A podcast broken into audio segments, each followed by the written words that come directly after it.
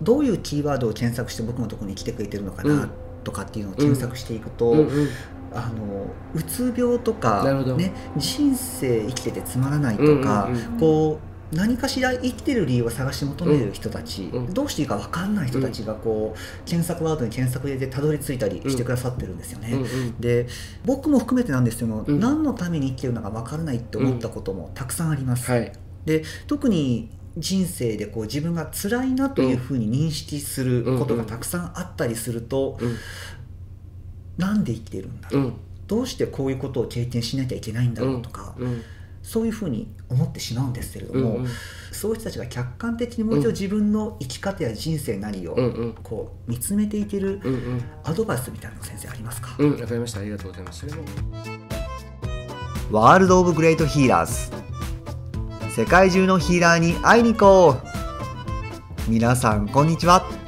サティです。今回は特にうつ病でお悩みの方にぜひ聞いていただきたい内容です。冒頭でも少しお話が出ましたが僕のこの YouTube チャンネルを聞いてくださっている方のお役に少しでも立てればと思い今回はこのチャンネルへの検索キーワードの上位を占めるうつ病について中川さんに直接伺ってみました。そもそもうつ病とは何でしょうか？西洋医学ではこう解釈されています。脳のエネルギーが欠乏した状態でありそれによって憂鬱な気分意欲の低下さらにはさまざまな身体への症状が伴う病気とされています。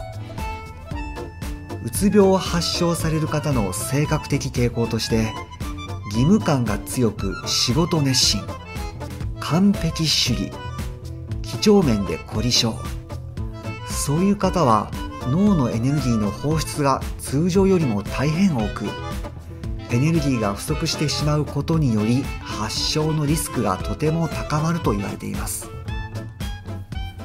一方心理学では感情の振れ幅が極端になり制御ができなくなる気分障害とされています。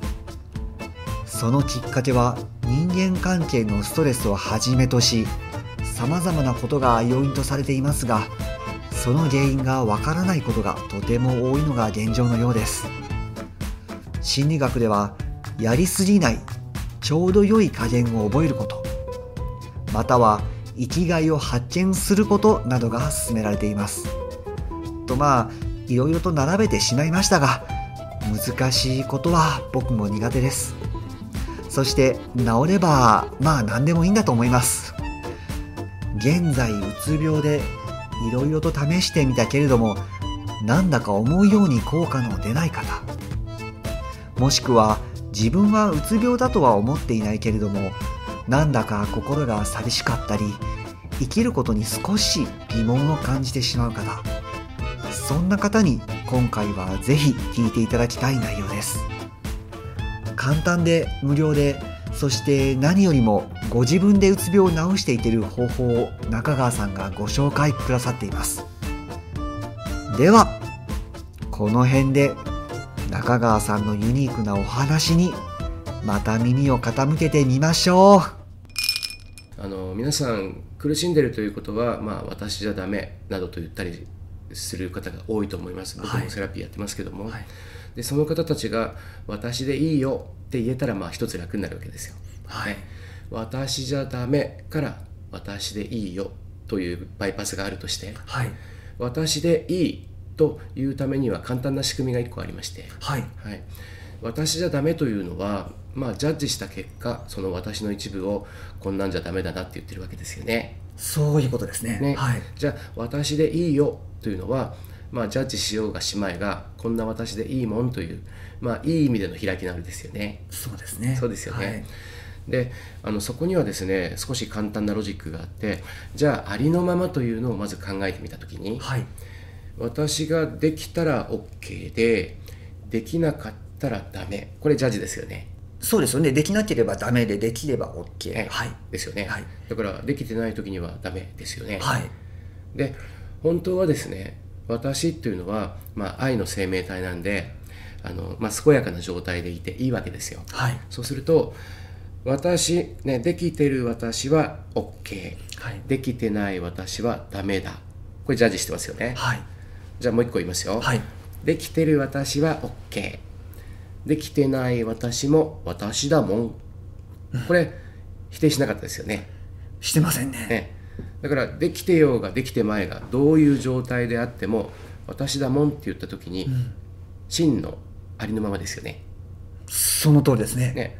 だってできてないことをできてないもん。うん。ありのままですよ、ありのままです。はい、今まではできてないことをダメだっていう札を貼ったわけですよ、はい。ね、で札を貼りに行ったのは私ですよね。そうです。ね、ですからできてる私は OK まあこれはいいと思いますけど、はい。できてなくても私。みんな人には得意不得意があります。はい。わざわざ不得意のところにフォーカスをしておできてないできてない。これ70億人やろうと思えばできるわけですけどはい。あのありのままに気づいた人はここは得意だから OK だもん。これは不得意でこの不得意っていうのも私だもんって言えてるわけですよ。だからこれは僕の中ではポジティブ OK ネガティブ OK っていうんですね。はい。でポジティブ OK ネガティブ NG っていうのは、まあ、もうこのリスナーの方々が日本人だとすると、はい。日本人最大の罠だというふうに私のこと言ってます。はい。ポジティブ OK ネガティブ NG できたら OK できなきゃダメだ。はい。はい日本人っていうのは江戸時代までもっと楽天的な、まあ、ネガティブ民族でした、はい。どっちにしてもネガティブなんですけど、はい。俺はできねえしって開き直れるのが江戸時代までの、ね日本人でした。はい。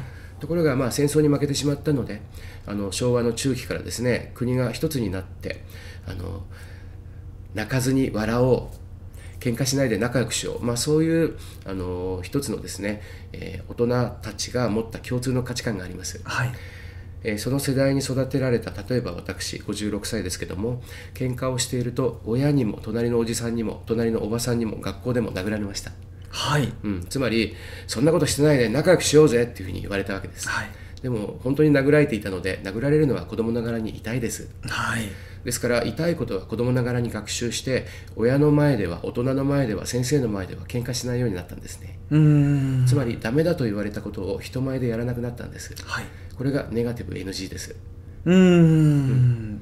だから本当はどんな自分でもよかったんですけどもはい。時代背景としてポジティブなことはいいけどネガティブなことはやらないでいこうぜというのが日本の中に浸透しましたこれが今の日本人のうつの原型です。本当はどんな私でもよかったんですけどもできないことあるいはやっちゃいけないことをやっちゃったということを必要以上にバッシングするというロジックが培われてしまいました。もう一回この話の元に立たせばはい。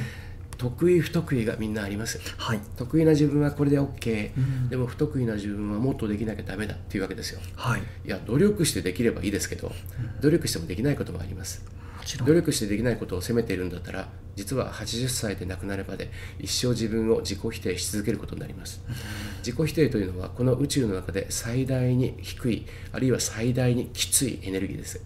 それを自分にやってるんですからあるいはできてるパートは OK でできてないところはダメと言ってることこれを差別と言います。差別というのは、まあ、国連やさまざまなユネスコやユニセフや人道団体で一番ひどいと言われている行為です。その差別を自分にやってるわけですから。ひどいそれをずっと80年間ね。そうですそうです。幸せになれるわけないですですから幸せになろうという決意がもし先にあるのであれば、はい。できているところはもちろん認めて、はい。できてないところはうんできてないもん。うんできてないもんですね、それでも私だもんっていう一つのトレーニングです。最初は開き直り使ってもいいです、ん。できてないもん。それいいかもしれないですね、最初は開き直り使っても慣れてくると、ん。あのもうノージャッジで本当に開き直りもなしに、うん。あのはい私はこれできて、ね、いいけどこれできないです。もう何のノージャッジで、うん。あの普通に言えます。それが増えてくるとどんどん自分を否定しているところが減って、うん。どんどんうつが改善します。